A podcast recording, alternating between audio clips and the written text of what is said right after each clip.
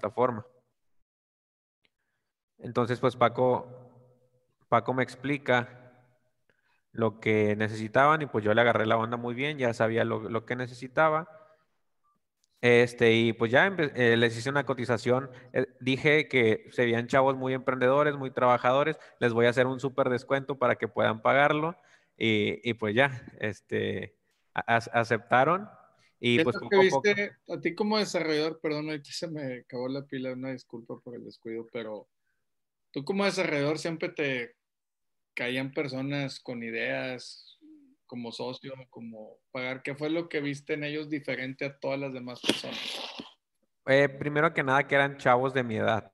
O sea, nunca me había tocado desarrollar alguien algo para alguien de mi edad. Normalmente, pues eran ya empresas establecidas o alguien que tenía una empresa que quería empezar otro negocio, pero pues ya eran personas más grandes. Entonces, el hecho de que sea alguien de mi edad y que esté buscando cómo desarrollar una plataforma y, la mentalidad de a lo que querían llegar, eh, yo creo que fue lo, fue lo principal que, que, me dijo, este, pues estos chavos se ve que traen, traen crecimiento, bueno, que traen muy buena mentalidad. Y sobre todo que, o sea, hice un análisis así más o menos rápido del tipo de personalidad de cada uno. Entonces muy rápido me di cuenta que Francisco era una persona súper estable, súper ordenada, súper todo al día, de esos que hacen las tareas, que sienten adelante y todo. Y Chuy era una persona...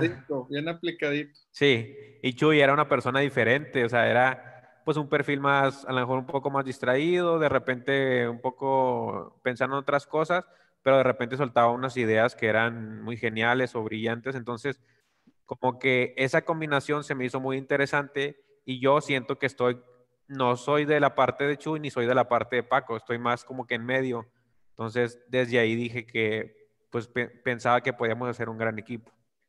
Y pues creo ¿Qué les decían las personas, así los amigos, los conocidos, su familia cuando arrancaron? O sea, ¿sí les creían, no les creían? Fernando, pues haz de cuenta, literal, yo me salí de mi casa, me fui a vivir con Paco, porque yo le dije a mi papá, oye, pues adiós, adiós el TEC de Monterrey, la escuela nunca me gustó y quiero emprender. Y entonces me dijo, pues, muy tu pedo, literal. Entonces fue como que, Paco, ¿me das chance de quedarme contigo en el sillón? Me dijo, sí, vente. Y ahí fue cuando empezó el primer bootstrapping. Y pues la verdad era como que, no que nadie creía en nosotros, pero pues nadie creía en esto más que nosotros mismos. Oye, qué buena onda eso. O sea, a ver, quiero saber más. Esa, esa historia está buena. O sea, un emissary house. O sea. De a madre. O sea, primero empezamos en un McDonald's en Gonzalitos, donde íbamos a desayunar Paco y yo. Nos pedíamos el combo el día, nos quedamos trabajando y a las dos, tres horas llegan a decirnos, oigan, chavos, ya no han consumido nada, se van a tener que salir.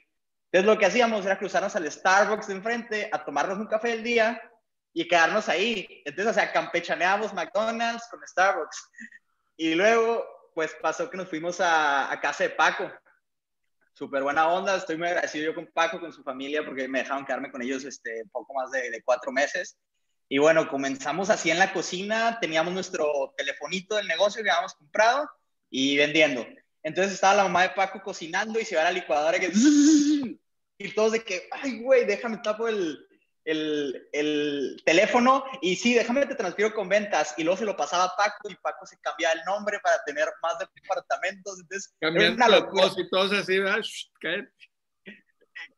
Eso era lo que hacíamos. ya de eso, pues son eh, eh, más de dos años que lo hicimos. Oye, qué buena onda. Oye, Paco, y a ver, ¿cómo llegas tú con, con, con tu familia y decirle, oye, aquí traigo un refugiado de emissary, necesitamos darle asilo, o sea, ¿cómo? No, no, para nada, para nada. Jesús y yo nos conocemos desde los cuatro o cinco años, somos de... Ah, son desde niños. Sí, desde niño. Coincidió que, que, los dos nos venimos a estudiar aquí a Monterrey y pues Jesús entró en el TEC, yo entré en la uni. A mí sí me gustaba la escuela, como decía Eric, pero a Jesús no le gustaba.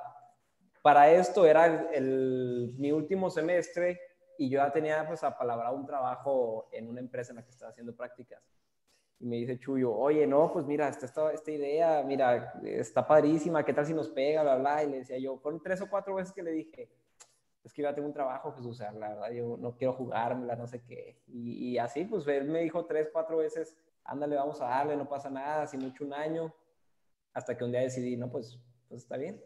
No pasa nada, no pasa de que pierda un año de un año de mi tiempo en, emprender algo que a lo mejor pues va, va, a pegar. Para esto nosotros no, no éramos mucho del ámbito emprendedor, o sea, fue algo que, pues, que tuvimos que conocer. ¿Qué es el ámbito emprendedor? El ámbito emprendedor, pues es el, hecho de, de, crear algo que aporte a la sociedad y al mismo tiempo te haga crecer como persona y te dé cierta libertad, eh, pues de, de, no estar, por decir, como dicen ahí en la carrera, la rata, ¿verdad? Oye, ¿qué? qué? O sea, que, nosotros pues venimos de Chihuahua, que no es una, un lugar que se caracterice por ser de emprendimiento, ahí es más de family office, negocios familiares, te dedicas a lo que hace tu papá, o estudias una carrera en administración, ingeniería, y te metes a trabajar y haces carrera en alguna empresa. Pero, pues, imagínate que vienes aquí y algo que sí tengo que reconocer que, que, empecé a ver aquí en Monterrey es que la gente es muy movida, andan buscando dónde hacer negocios y fue como que, bueno, pues a lo mejor es lo que yo quiero hacer. Pero entrando a la parte de emprender, innovar, solucionar las vidas de las personas, creo que es al final por lo que estamos aquí y obviamente pues el, el dinero, ¿verdad? Pero es algo increíble ya cuando eres parte de este ambiente de emprendimiento. Oye, tengo una pregunta bien interesante para los tres, bueno, un poco en desorden. Eh, pues ya ven que esta aceleradora de Y Combinero es muy famosa, ¿no? De ahí salió Rappi, salió este Dropbox, Airbnb, Stripe, un montón de empresas, ¿no? Y ¿Qué, o sea, ¿qué opinan ustedes en el sentido de, oye, acá bootstrapeando a full, cuidando los 170 pesos de flujo para ver mañana qué hago, ¿verdad? Para poder fondear acá el primer desarrollador, ¿verdad? Como proveedor, como contractor, pidiendo prestado, ¿verdad? Bootstrapping. O sea, y, y hay, hay como estas dos tesis, ¿no? Que te dicen, oye, este, levantas un millón de dólares en San Francisco, play with other people's money without fear. Why? Porque no es tu lana, ¿verdad? O sea, si la quemas todo, pues al final quemaste una, hiciste una maestría de un millón de dólares, ¿no? O sea, quemaste un dinero que no era tuyo, ¿verdad? Que no te costó hasta cierto punto de esfuerzo. Digo, es muy meritorio levantar un millón de dólares, es muy difícil. Muy, muy pocas personas en el mundo lo hacen y más en YC. Pero al final también no es dinero tuyo, ¿no? O sea, no es lo mismo cuando tú dices, oye, lo que se me va es mi patrimonio, mi sangre, sudor, lágrimas, a lo que estoy gastando es, es el patrimonio de alguien más, ¿verdad? Aunque, o sea, ¿qué le dirían, por ejemplo, a alguien que, que, que ha levantado dinero así en esos lugares? O, o mejor la pregunta sería, ¿qué piensan que se pierde de aprendizaje de ya me dieron un millón de dólares versus estoy bootstrapeando y estoy generando un negocio? ¿Qué, qué parte piensan que se pierde de, de, aprendizaje o creen que se pierde de aprendizaje? Mira, primero que nada, una pregunta que nos hacían mucho cuando empezábamos a pichar aquí en Monterrey era, bueno, ¿ustedes de qué aceleradora son? ¿A dónde han ido? Vemos su tracción, nos agrada, ¿qué metodología usan? Nos dijo Carlos Solares de Kimco. Y fue como que le dijimos Francisco, Eric y yo, pues la de los chingazos, o sea, de regarla, de batallar, de, bueno, muévele aquí, la regué, bueno, son dos pasitos para atrás, pero vamos a volver a seguirle dando. Entonces, ¿qué te quita esa parte de iniciar con un capital para quemar? Pues yo creo que te quita ese edge de estar tú en que sabes que si no lo haces bien, ya no hay vuelta atrás. O sea, tú volteas atrás, ves la cuenta de banco y dices, bueno, me quedan 700 mil dólares puedo seguir operando, puedo vivir con mi burnout otros 7, 8 meses, pero nosotros estamos en un punto en que si no vendemos hoy, mañana yo me regreso a Parral, Paco se mete a John Deere y Eric se vuelve freelancer. Y ninguno de los tres quería eso.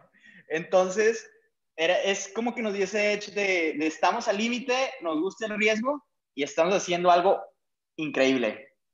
Entonces, obviamente, Y Combinator es nuestro sueño. Este, hemos aplicado dos veces, no hemos quedado todavía, pero vamos a quedar esta tercera vez. Estamos muy confiados. Y es una gran experiencia como emprendedor. No digo que sea la meta llegar y levantar capital, pero el hecho de que estés impactando así es bastante increíble. Y más siendo, siendo mexicano, viniendo de la TAM, yendo a Estados Unidos, es algo increíble. Wow, wow. Yo creo que también otra eh, pues, lección muy importante que hemos aprendido es la, la, unión como equipo. Este, pues estuvimos, no sé, los primeros seis, siete meses sin, sin sueldo, realmente pues sobreviviendo con lo, con lo poco que, que podíamos, eh, pues o, o, si nos apoyaban nuestros padres, o por decir yo, eh, pues estaba viviendo en una casa y metí todos los cuartos que tenía de Airbnb, así no tenía ningún gasto. Y, Airbnb bootstrapping. Sí, y con esos cuatro meses que tenía la gente ahí, eh, pues estaba tratando de desarrollar el software, porque si yo me dedicaba a los proyectos de freelance, ganaba dinero, pero no, no desarrollaba Emisary. Entonces, que decidí? Mandar todo a volar, este, meter todo de Airbnb, dormir donde sea durante tres, cuatro meses, comer. O sea, que dices, yo dormí en la sala y los guests dormían. Sí, sí, donde fuera necesario, este, pues para poder sacar esto a flote.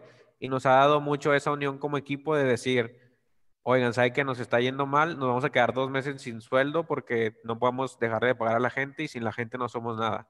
Entonces, esa, pues esa frialdad o esa toma de decisiones que pues nos duele como, como a todos, o sea, pues ya tienes cierto nivel de vida, pero si hay que quedarnos seis meses sin tocarle un peso para que esto sobreviva, pues con la mano en la cintura lo sabemos que lo vamos a hacer.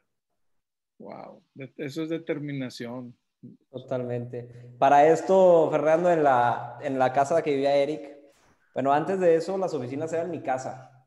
Ahí empezamos. Después, eh, Eric tenía un conocido que estaba desarrollando unas oficinas ahí en la carretera nacional y apenas como que están iniciando y le dijo, pues, ¿sabes qué? Pues vente para que cuando venga la gente a rentar oficina, pues vea que hay alguien, ¿verdad?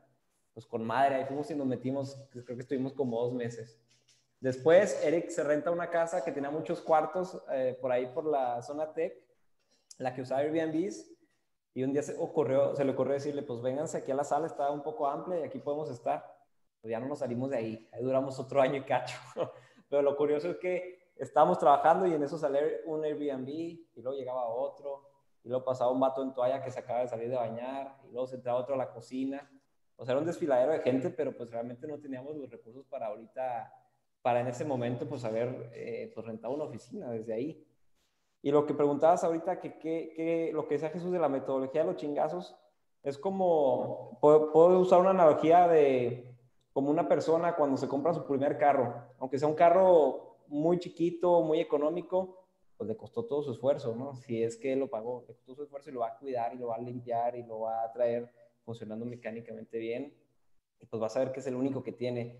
Sin embargo, a lo mejor a una persona que se le facilitó, ¿sabes qué? Que se le dio el papá su primer carro, un buen coche, pues a lo mejor no lo va a cuidar de la misma manera. Entonces puede ser una pequeña analogía a lo que hablábamos ahorita, pues de valorar los recursos y pues que saber que cada centavo cuesta. Y bueno, cuesta obtenerlo más bien. Oye, una pregunta para los tres y platíquenme. Yo también quiero hacer preguntas. Eh, ¿Qué ¿Cómo es el momento donde algo que es bien importante en una startup son como los first 10 employees, ¿verdad? Porque en los first 10 employees son, que, son las personas que junto con los co-founders eh, hacen que el startup despegue, ¿verdad? Ese es el equipo inicial, ese núcleo, este, que además de los cofundadores son, son, toman esa decisión. ¿Qué, qué, ¿Cómo es que se dan cuenta que ya necesitan invitar a más personas en, la aventura de Misery? ¿Y cómo contratan? ¿Cómo deciden a quién sumaron en, esa primera etapa de esos primeros empleados? ¿O de todavía? que, ¿Cómo deciden? ¿En base a qué deciden? Eh, bueno, pues yo, yo creo que fui el primero que empezó a meter gente en la parte de tecnología. Eh, yo ya estaba cansado, estaba burnout trabajaba desde que me levantaba hasta que me dormía de lunes a domingo. Este, y, cada vez era más lento y más estresante y frustrante sentir que no estaba avanzando. Entonces, pues llegó un punto donde ya me, este, pues revisaba los números, de, veía que más o menos estaba yendo bien el negocio y dije, bueno, a lo mejor ya puedo empezar a meter un practicante. Este, metimos el primer practicante, yo entrevisté como unos 10 chavos, no me, no me enfocaba para nada en, la, en los skills como programación, yo soy de, tecnología, me enfocaba más en la actitud que traía, en la mentalidad, en que quería aprender, que quería estar innovando y aprendiendo pues lo que está en tendencia. Y pues contraté el primero, que ya después a los seis meses pues resultó que no era lo que, lo que esperábamos. y pues tuvimos que, eh, que quitarlo de, de, la empresa, pero había otra persona que había trabajado conmigo en la agencia, o sea, cuando yo era freelance durante dos años. Este, que, que es la persona principal que sigue aquí con, con nosotros como desarrollador, que muy rápidamente entendió los valores, lo que queremos, trabaja 24/7 junto, junto con nosotros. Este, y pues se pone la, la camisa por, por Emisary, ¿no?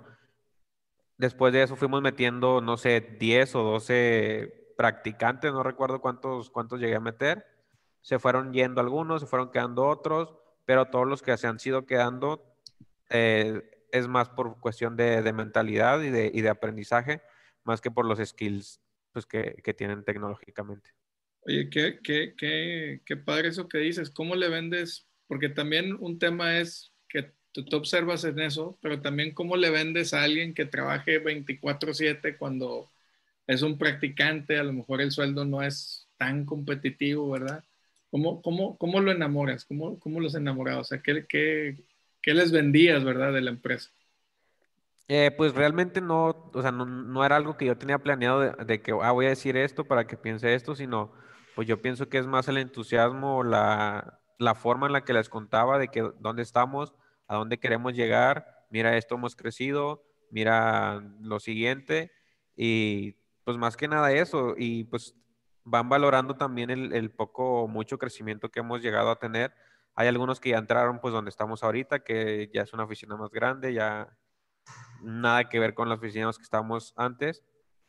Pero yo creo que es ese entusiasmo y, y la visión de pues Chuy, Paco y yo que, siempre hemos sido muy transparentes de qué somos y a dónde queremos llegar. Y, y, pienso que lo hemos podido transmitir de forma correcta, que pues que también se pone la camisa muy rápido. ¿A dónde quieren llegar?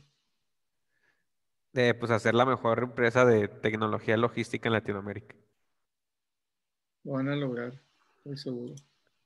Este, eh, Veo que está conectada, voy a darle como más interacción al público para que no sea así como un mega monólogo. Eh, a ver, ¿alguien, que, ¿alguien quiere hacer una pregunta? ¿Quiere agarrar micrófono? ¿O yo escojo? Eso, a ver, Loli, ya, ya te vi la cámara. Échale, échale. Usted es la decana acá, académica de emprendimiento técnico. Que entré tarde, perdónenme. Este, apenas vi el mensaje de Gaby Pino y, y, quise deshacerme de otra reunión que tenía, pero bueno, este, no, estaba escuchándolos, muy interesada, me encantó lo que estaban diciendo. Nada más, si me pudieran, como me perdí la primera parte, nada más si me pudieran decir rápidamente qué es lo que hacen, porque vi que están desarrollando tecnología, vi que tienen programadores, vi que levantaron dinero, pero ¿qué hacen precisamente? Bueno, este, solo como pequeño punto, no, no hemos levantado el dinero, todo ha sido producto de, reinversión y de bootstrapping, por, eso estamos aquí. Pero bueno, ¿qué es lo que hacemos? Obviamente el e-commerce sabemos que es una tendencia muy, muy clara ahorita en, en, estos últimos cuatro o cinco años y es un mercado que ha tenido dobles dígitos de crecimiento todos estos años, ¿ok? Primero que nada, ¿dónde entramos nosotros? Bueno, parte elemental del e-commerce es el envío, hacerle llegar tu compra a tu cliente.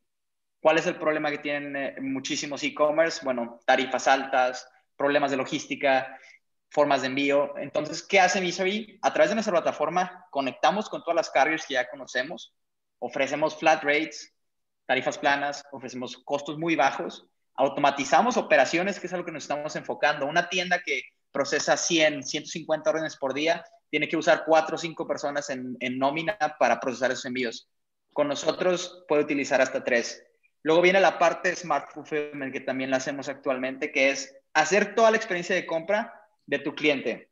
Administramos tu página, almacenamos tu producto, procesamos la compra, empacamos, enviamos a todo México y hacemos reparticiones última milla dentro de la área metropolitana de Monterrey. Entonces podemos simplificar la operación de tu e-commerce de dos días a 24 horas. Sí, así es. Yo lo. Yo he usado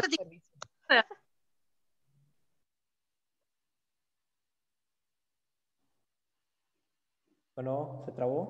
Dale, Lolis, dale. Dale, Lolis. Estás en mute. Ya se le. No sé qué se, le, le Pero ibas a decir algo tú, Gaby. Ah, que yo he usado el servicio y una de las cosas que a mí me sorprende es el, es el servicio al cliente. O sea, es algo que es sorprendente porque, porque siempre están ahí para atenderte, este, te responden eh, muy rápido, te guían en todo el proceso. Entonces, tú puedes llegar a Emisari sin saber absolutamente nada y ellos te van guiando. Entonces te sientes acompañada en el proceso y, reducen mucho los errores que puedes llegar a cometer. Este, Lolis, ¿tenías otra pregunta o me aviento la mía? No, no, más que nada quería saber, entonces es que creo que ya habían comentado eh, el, hemos comentado esta empresa, la ocasión otras ocasiones, si yo quiero vender algo, ellos me ayudan, yo tengo la parte de e-commerce, ellos me ayudan con la logística, eso es el negocio de ellos. Tu operación. Si tú gustas, podemos almacenar todos los productos que vendas, procesamos las órdenes y tú solamente te encargas de enfocarte en Google Ads, en tus, en tus publicidad para hacer crecer esas ventas y nosotros estamos en la capacidad de, de aguantar tu crecimiento y seguir cumpliendo con las demandas de tus clientes.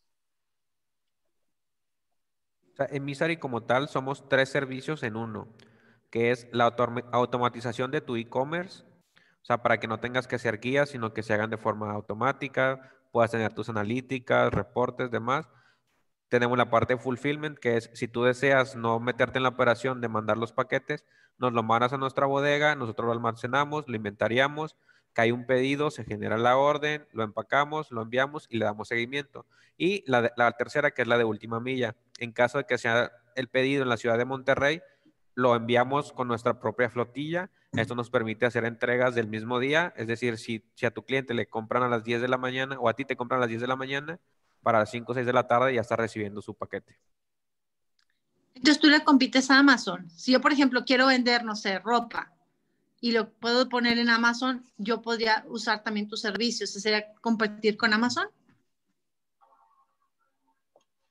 que nos diferencia de Amazon en estos momentos es que nosotros te dejamos que utilices los canales de venta que necesites, ya sea Amazon, eBay, Mercado Libre, Shopify, WooCommerce. En cambio, lo que hace Amazon es limitarte solamente a vender a través de ellos y te quitan un porcentaje de tu venta.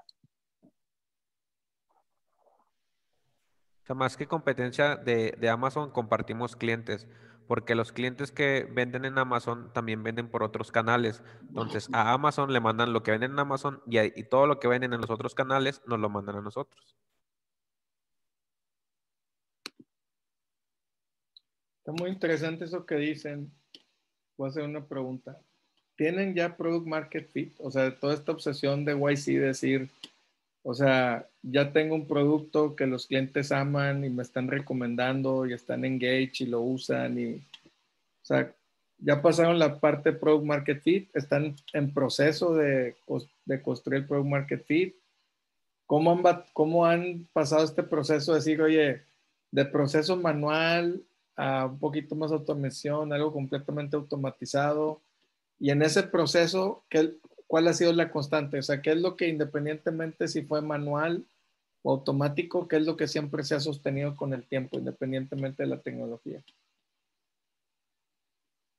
Eh, mira, Fernando, respecto al Product Market Fit, pienso que pues es como el cuento de nunca acabar. Siempre tienes que estar creciendo con el mercado, con la demanda, con las necesidades de tus clientes y bueno, nosotros hace dos años no pensábamos que nuestro, nuestro producto final iba a ser la plataforma de envíos, pero después de ocho meses, diez meses nos dimos cuenta que, bueno, ahora no es esto. Entonces, estamos evolucionando, vas avanzando y tienes que ir adaptando tu, producto a las necesidades del cliente y sobre todo del mercado. Entonces encontramos una forma muy chida de monetizar ya un cliente que tuvo costo de adquisición y también de complementar las tres unidades del e-commerce en un solo producto. Pensamos que ese es el próximo producto, por lo menos para 2021, pero bueno, no sabemos qué pueda pasar.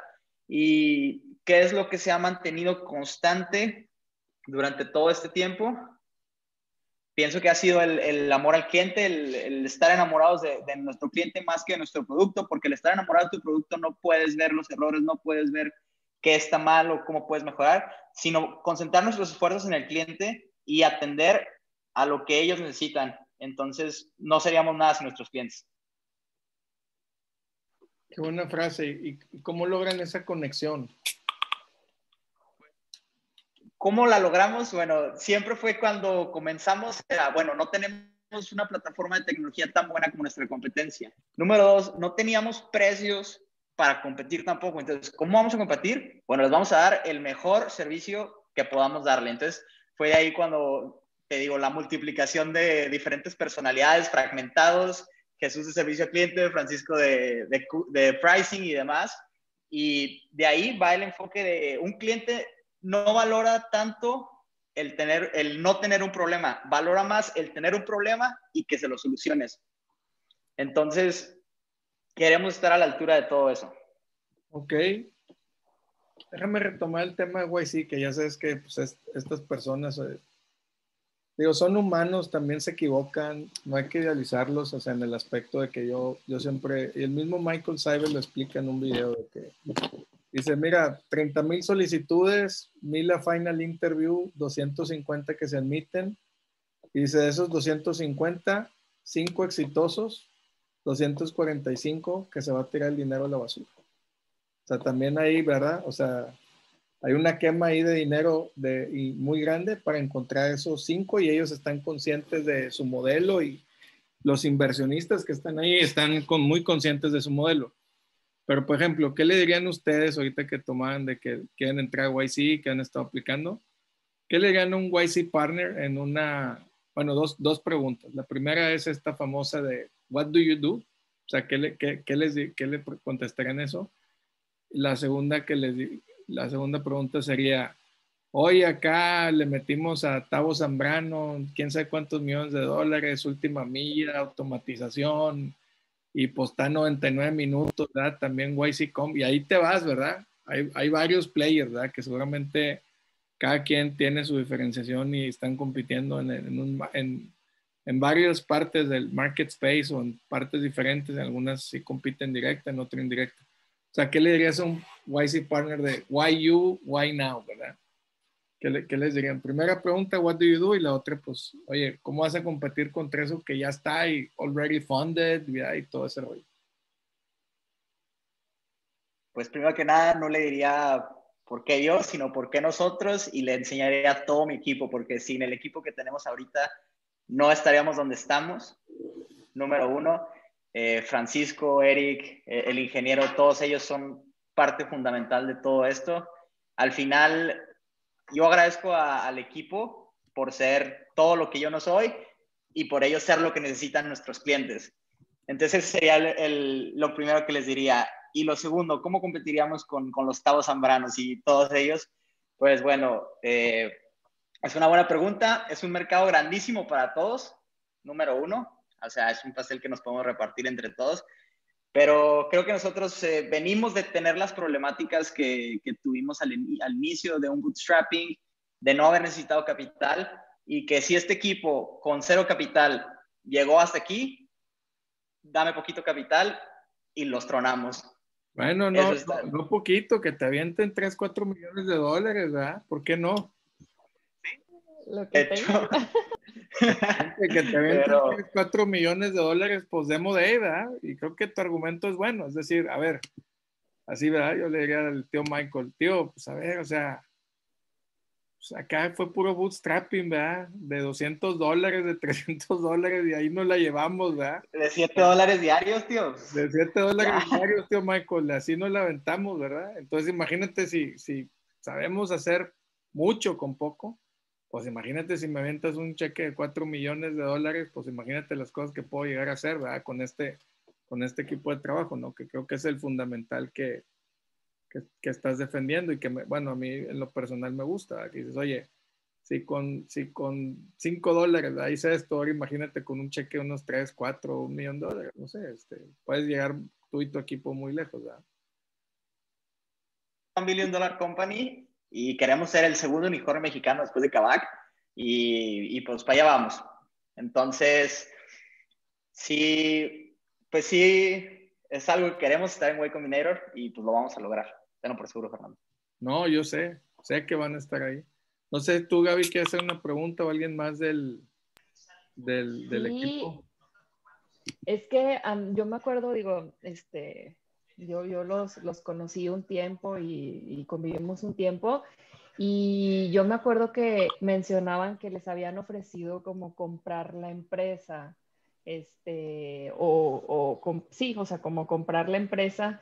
Este, yo quiero que, que, nos hablen un poco de eso, o sea, de esa, de esa decisión de no vamos a vender, no está la venta, queremos seguir creciendo, este, queremos seguir aprendiendo, o sea, ¿qué, ¿qué pasa por la cabeza de alguien que dice, no, ahorita, tal vez sí después o no sé?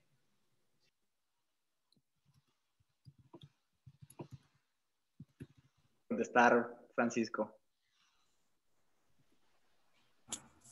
No recuerdo cuál, cuál fue, la, cuál fue la, la, que nos preguntaban de, de, vender la empresa. ¿Cuál es, Jesús? ¿O cuál recuerdas tú, Gaby? Era un millón, un millón por salirnos. Ah, ya me acordé. Sí. Ah, era más como la salida, más sí, que comprar sí, la empresa. Lo que, lo que pasó es que cuando estábamos en, bueno, ya teníamos, ya teníamos un poquito de fuerza, considero yo, tendríamos unos ocho meses. Y una de las competencias, eh, teníamos por ahí un, una persona que, que había trabajado ahí y pues tuvimos una buena relación con él, porque en alguna vez platicamos con él únicamente. Pero esta persona pues conocía a la gente que seguía dentro de esa competencia. Entonces, en un momento, este, nos iban a hacer una oferta por salirnos, o sea, por ya dejar de, estar, pues dejar de, de, seguir lo nuestro, ¿verdad? Este, nunca, fue, nunca fue un contacto directo, pero supimos que lo, que lo, que lo planearon. Entonces, pues ahí fue como que, pues qué chingón que realmente les estorbamos, ¿verdad? Qué, qué chido que somos una piedrita en el zapato. Ya saber eso, pues era grandísimo porque éramos tres pelados en un cuartito de 4x2 eh, con computadoras apenas. Entonces eso nos dio mucho gusto y nos dio todavía más fuerza para continuar. También pues era pues algo, no sé si era competencia, yo qué sé, pero pasó que cuando comenzamos se empezaban a crear correos en nuestra, en nuestra plataforma como maricones y en bajo miser y cosas así, era como, dude, voy empezando, tengo tres semanas que saqué la página entonces era como, desde ahí nos tenían miedo, no lo sé, pero entonces fue como que nos quitó un poco de presión de, mira, no nos toman tan en serio, vamos a seguir con nuestro trabajo y en algún punto del camino nos tenemos que encontrar. Y míranos aquí, casi tres años después, top tres, aquí estamos.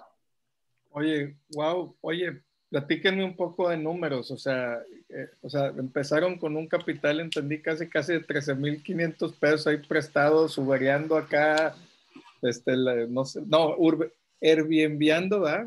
Este, Airbnb, sí. ¿verdad? Para hacer bootstrapping y ahorita números, este, ¿cómo, ¿cómo se ve la empresa? ¿Revenue así general o número de pedidos que, que transaccionan así, algo que, piensen y puedan compartir a los demás que les sirva de inspiración de que bootstrapeando se puede hacer algo muy grande, ¿no? Creo que Jesús, platícales cuánto vendimos la primera semana, con, con, la fiesta que hicimos cuando la primera semana, ¿te acuerdas? Hicimos 14 envíos y fue como que la mejor semana de la historia, estamos felices, nos fuimos a, a comernos unos hot dogs, Francisco y yo, porque estábamos en Chihuahua y era que estábamos teniendo una conversación y decíamos, Francisco, imagínate, güey, cuando hagamos 2.000 envíos en un mes o hagamos 2.500 envíos en un mes. Y adelante el reloj a noviembre 2020, acabamos de cerrar con 7 millones de ventas, procesamos más de 30 mil envíos y estamos por terminar el 2000, 2020 con, con, más de 65 de millones de ventas. Y era algo que la verdad ni yo me lo imaginaba, no que no creyera en mí, pero no sabía hasta dónde podíamos llegar. Y, y, es, y es algo increíble voltear hacia atrás y, y pensar de, de dónde vienes y hasta dónde puedes llegar, porque hasta ahorita todavía no tenemos una meta final, sabemos lo que queremos ser, pero no sabemos cómo vamos a evolucionar. Entonces es como sky's the limit. ¿Sí me entiendes, Fernando? Claro, claro, totalmente. Y más, o sea, la, lo que ustedes decías, ¿verdad? De que hoy esta habilidad de bootstrapping es increíble. Y, y fíjate, por ejemplo, ahorita que hablabas de noviembre, esos números, ¿no? Este, bien grandes, ¿no? 7 millones en ventas, te entendí 30 mil envíos. ¿Cuántos, por ejemplo, en el lado de Tech, tú, y cuántos ingenieros tienes ahorita? ¿Cuál es el ejército ahí que comandas, que hace desde el punto de vista de tecnología todo esto posible?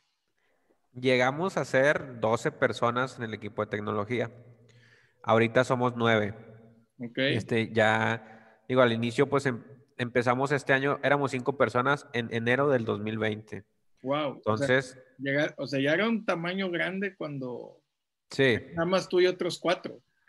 No, no, no, pero 5 contando a Chuy, a Paco, a, un ven- Ah, y a uno de no, servicio No, al cliente. Fernando, éramos cinco personas en toda la empresa. No, no, no, a ver, eso no les creo. No, a ver, Gaby, ya aquí me están echando A madre. ver, otra vez, otra vez. ah. A ver, no, a ver, rewind, rewind, a ver, a ver. Sin rollo, sin rollo, güey. Díganme la neta, ¿cómo que cinco personas así? Ah, O sea, ¿a qué horas dormían?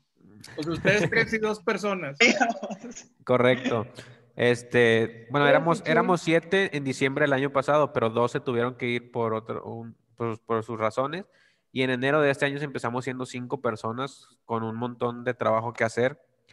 Y es- nos sentíamos muy atrasados en ese, en ese momento. En cuanto a tecnología, en cuanto a ventas, en cuanto a servicio al cliente.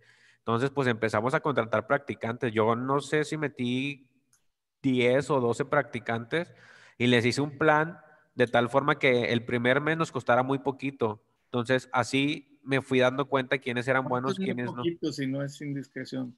En- Entraban en un esquema de capacitación slash friega para ver si iban a aguantar, pagándoles 4 mil pesos. Y los que, los que pasaban, qué bueno. eh, empezaban, pasaban al segundo nivel, por así decirlo, con 6 mil pesos durante tres meses.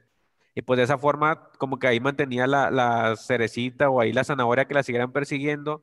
Y después de tres meses subían a 8 mil pesos. Entonces, pues como que empezar desde muy abajo, ver cómo está creciendo la empresa y cada cierto tiempo revis- recibiendo un- una bonificación o, o algún aumento o un premio, pues nos ha hecho tener un equipo actualmente de nueve personas muy fuerte que pues ha vivido con, ha empezado con nosotros desde enero y ha vivido pues todo, todo nuestro crecimiento y por eso mismo se ponen la camisa, pues porque no, o prácticamente sea, ellos empezaron con Sí. nosotros.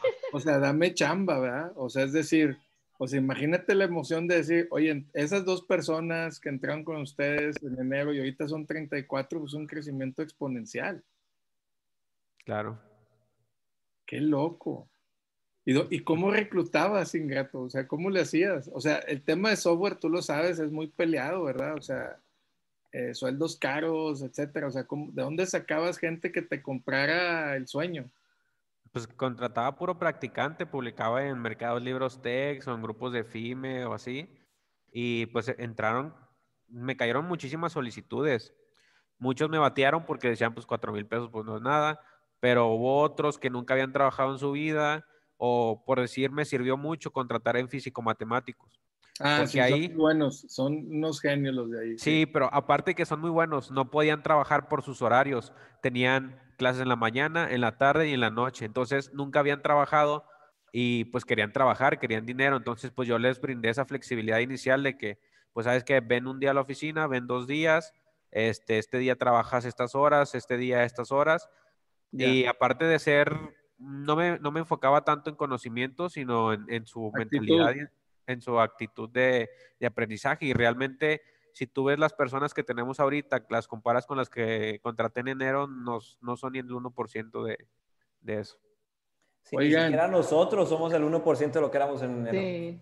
Oigan, y luego, a ver, esa vorágine, ese vortex de, oye, de ser 3 más 2 a servicio a clientes, fulfillment, todo esto que me están diciendo, automatización, people management, ¿verdad? O sea, donde, porque obviamente creces y, pues aquí en corto los tres co-founders con dos ingratos ahí, pues como quiera, ¿verdad? Pero luego ya tienes 34 personas y juntas de seguimiento, KPIs, indicadores, grupitos, o sea, ¿cómo, cómo manejan eso y cómo lo manejan ahorita en la época de COVID, ¿no? ¿Cómo le hacen? Ahorita lo que hacemos es, o bueno, el plan que hicimos fue, vamos a hacer, bueno, los departamentos que ya teníamos, vamos a crear líderes. Entonces, ya teníamos una persona excelente en servicio al cliente, al ingeniero que es líder en, en tecnología y en la, en la parte de back. y Jesús en ese momento estaba como líder de, de ventas. Entonces ya, ya teníamos los departamentos bien definidos, lo que hicimos fue buscar elementos eh, que fueran parte del departamento, que fueran muy capaces y los hicimos líderes y les creamos un equipo. Entonces ya no, ya nosotros no estábamos con el equipo, nosotros estábamos con los líderes y los líderes eran pues los líderes de su departamento y los resultados venían de allá para acá. Entonces fue un esquema que nos funcionó bastante para, como dices tú, el people management que fuera más reducido, pero también más efectivo, porque esos líderes están en función de la, de la, de la proactividad de su equipo. Entonces, para ellos también es mejor que su equipo sea, sea mejor y también los ha desarrollado pues más a ellos como personas. ¿Y cómo, cómo detectan que alguien tiene potencial de ser líder? ¿verdad? Porque siempre, eh, o sea, el tema del liderazgo, siempre lo que yo digo es, y ahí perdón Lolis o los que sean maestros, es, se habla mucho de eso, ¿verdad? Y hay teorías y todo eso, pero la realidad es que no todos podemos ser líderes, ¿verdad? Y, y tampoco sería bueno para el mundo que todos fueran líderes, ¿verdad? Porque entonces los líderes, ¿a quién van a liderar? Siempre digo yo eso, ¿verdad? como el tema del emprendimiento, o sea, tiene que haber buenos emprendedores, empresarios y tienen que haber buenos empleados, porque si todos quieren ser empresarios, pues entonces ¿quién va a trabajar en las empresas, verdad? ¿Cuáles son las tres cosas que ustedes se fijan para, para decir esta persona es un, va a ser un líder? Yo creo que primero que nada la iniciativa. Por decir, ahorita Eric hablaba de un elemento de tecnología del ingeniero, le decimos nosotros, el eh, ingeniero, ándale. Del ingeniero, porque eh, pues él le decía, pues trabaja 24/7 o sabes que no, él no es, sabes que pues llego a las 9 y me voy a las 7. No es, tengo este problema y lo resuelvo. Y no importa si me van dos horas antes o si lo termino antes. Eh, digo, dos horas después o si lo termino antes. Entonces, primero que nada, la iniciativa de, hay un problema, hay que resolverlo. Y como dices tú, pues no, no, todos, no todos pueden ser líderes pero también, no, no, no todos pueden ser emprendedores, pero sí, sí, sí, existe, sí puede haber gente líder que trabaje dentro de las empresas. ¿Cómo identificamos eso? Pues a fin de, cuentas, pues es talento y el acompañamiento que han tenido con nosotros al, a lo largo de, este emprendimiento. Y fíjate que los, que los que han perdurado con nosotros como líderes son aquellos quienes han visto el crecimiento de, ahora sí que de cero a, a un millón, por decirlo así nos platicaba el ingeniero en una ocasión platicando con él, decía, si vieras qué padre es, digo, aunque yo no, aunque yo no sea socio de la empresa, pero si vieras qué padre es ver que en enero hacíamos, no sé, vendíamos un millón de pesos y ahorita vendemos siete, o sea, todo lo que eso implica y todo, todo el desarrollo que implicó y el crecimiento del equipo y mudarnos de oficina y que ahora hay otro, otra unidad de negocio, o sea, qué padre es vivir y ser parte de eso y poder aportar. Entonces, ese tipo de mentalidad pues habla mucho de esa persona y yo creo que eso, eso pues, es un líder a fin de cuentas. Oye, y, y, en esto de formación y los retos y los líderes y todas las cosas que tienen que resolver, ¿verdad? o sea, esto tema de resuelve y no hay manual y no sé cómo, hay aparte están jóvenes. Y acá me, me, encantó, este, yo sé que ahorita Lolis este, me va a regañar, pero ahorita entendí que Jesús es dropout, que dijo, no me gusta la escuela, ¿verdad? Y, yo también. ¿verdad? ¿Tú también?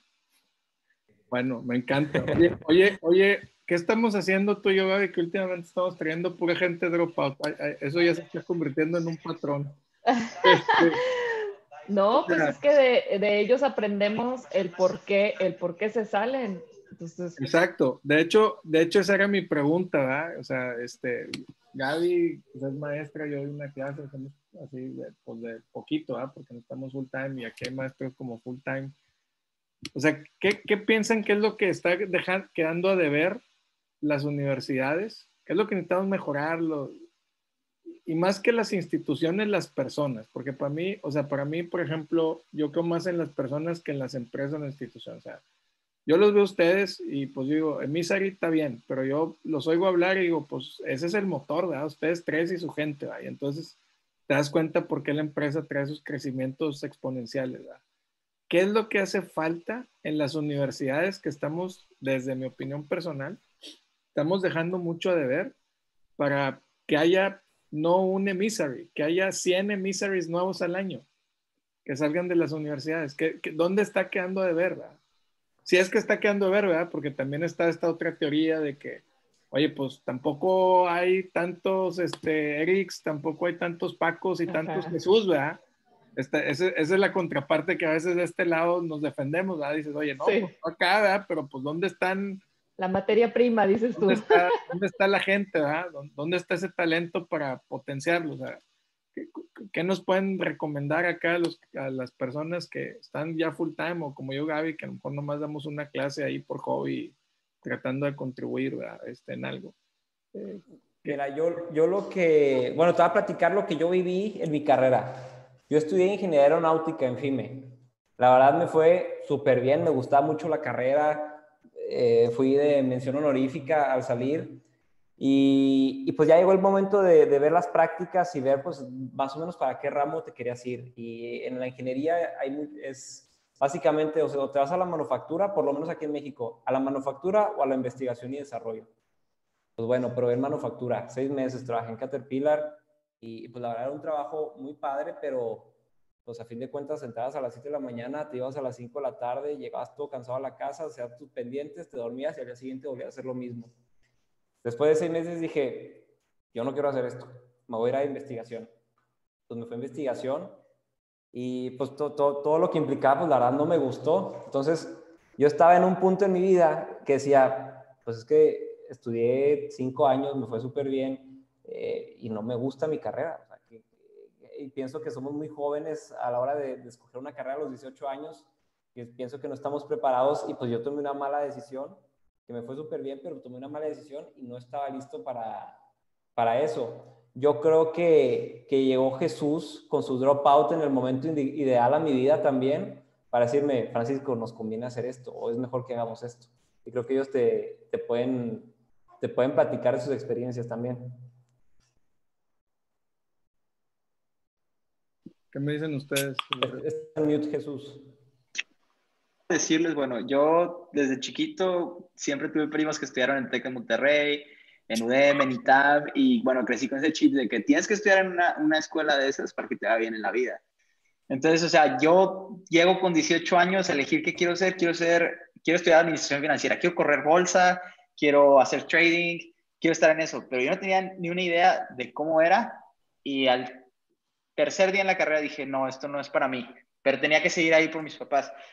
Había profesores buenísimos, eh, que los recuerdo con mucho cariño en Tec de Monterrey, que, que me hacían que me gustaban sus materias, pero al final pienso yo que también el TEC me ayudó a tener ese chip como de emprendimiento, pero pienso que eso lo tienes que formar cuando tú decides hacerlo. Tienes que probarlo. Es como, es como la calle, como tienes que estar en el campo de batalla para, para hacer negocios, para solucionar problemas y te vas haciendo. O sea, yo no me considero que fui emprendedor desde joven, eh, ni que tenía algo especial. Soy un chavo común y corriente de, como muchos en México, que a lo mejor tomé ciertas decisiones en mi vida y al final toda la suma de estas es lo que estoy haciendo, lo que estoy siendo o lo que soy ahorita. Pero pienso que los 18 años es una edad muy, muy, muy pequeña para decidir qué quieres hacer por los próximos 45 años de tu vida. Hasta ahorita que yo tengo 24, 25 años, ya sé lo que quiero hacer. Pero y mi yo de los 18 le diría, sabes qué, espérate un rato. A mí me pasó algo similar yo realmente no sabía qué estudiar, o sea, me gustaban los números, me gustaba la tecnología, me gustaba, pues, de cierta forma la ingeniería. Por eso me opté por estudiar mecatrónica, porque dije, bueno, aquí veo un poquito de todo y ya en un futuro decido qué es lo que me gusta. Pero luego ya cuando estaba en la carrera, lo que estaba viendo, también empecé a trabajar desde muy joven. A los 17, 18 años empecé a trabajar como, como desarrollador. Entonces me empezaron a capacitar, empecé a aprender cosas y veía lo que estaba aprendiendo en la universidad y pues realmente no tenía nada que ver con lo que yo estaba ejerciendo. Entonces llevé unas materias de programación cuando ya estaba siendo desarrollador y pues era muy anticuado lo que estábamos viendo, veía que no me iba a servir para pues para lo que estaba haciendo porque a lo mejor te ayudaba a desarrollar la parte lógica o ciertas ciertas otros skills, pero en cuanto a conocimiento no me estaba aportando ningún valor. Yo empecé a saturarme en cuanto a trabajo. Este, cada vez empezaba a agarrar más proyectos, me, me gustaba la programación, seguía viendo qué hacer, qué hackathons, concursos y demás. Y pues lo que estaba viendo en la escuela realmente no le veía un, un provecho o, algo para que lo me sirviera actualmente.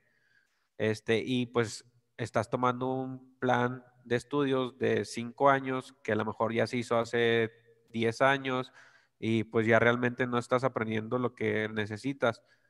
Y yo veía y pues mandaba solicitudes de trabajo y no me pedían carrera, nada me pedía que, que sabía, eh, demostrara que sabía ciertos skills y pues yo ya los tenía, entonces llegué a la reflexión de que no sé exactamente para qué necesito la carrera, si estoy estudiando algo que no me gusta, me está deteniendo a hacer lo que, lo que me gusta y me está estresando mucho porque estaba trabajando, estaba con mis proyectos de freelance, estaba en la escuela y estaba reprobando. Y no era por tema de que fuera muy complicado o que simplemente no me gustaba, no quería ir a las clases y pues faltaba. Y pues ya hasta que llegué, llegó un punto donde dije, eh, ya no quiero estar en la escuela, o sea, esto es muy, muy desgastante, no estoy haciendo lo que me gusta, no estoy haciendo lo que me apasiona y estoy quedando mal en los dos lados. Entonces, pues me vi obligado a dejar la, la escuela de, de, cierta forma para em, continuar con mis proyectos y pues gracias a eso también resultó Emisar y que si no la hubiera dejado a lo mejor no hubiera podido agarrar este proyecto. Wow qué historia tan increíble. Y al final, pues es esta, esto de que ustedes se obsesionan por el cliente, hacen un buen producto, toman decisiones rápidas, resuelven, arman un buen equipo. Y, y ahí me, me, nace una pregunta. ¿Cómo venden? ¿Cómo es que brincan de siete órdenes la primera semana a 30 mil órdenes procesadas el mes pasado de noviembre 2020? ¿Cómo, cómo es que, cómo, cómo, cómo venden o cómo, que, cómo es que atraen eso? Cuando comenzamos, pues todos éramos vendedores, servicio al cliente. Pero hubo una temporada que Francisco y yo nos pusimos a vender y bueno, hay un libro muy bueno que se llama From Impossible to Inevitable y un libro que se llama Sales Acceleration Formula, que es, que es con el que yo hice el funnel de ventas y que se trataba de crear un modelo de venta replicable que pudiera ser de una persona a dos personas, a tres personas, a seis y a nueve.